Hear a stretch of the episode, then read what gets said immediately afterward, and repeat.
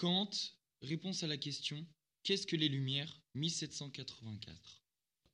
Les Lumières, c'est la sortie de l'homme hors de l'état de tutelle dont il est lui-même responsable. L'état de tutelle est l'incapacité de se servir de son entendement sans la conduite d'un autre.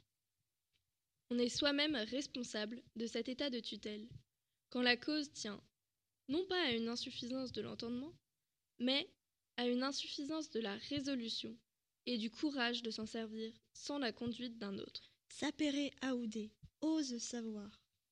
Aie le courage de te servir de ton propre entendement. Voilà la devise des Lumières.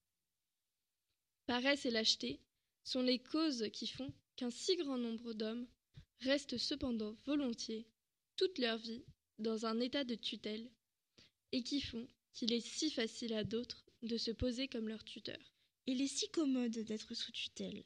Si j'ai un livre qui a de l'entendement à ma place, un directeur de conscience qui a de la conscience à ma place, un directeur qui juge à ma place de mon régime alimentaire, etc. Je n'ai alors pas moi-même à fournir d'efforts. Il ne m'est pas nécessaire de penser dès lors que je peux payer, d'autres assumeront bien à ma place cette fastidieuse besogne.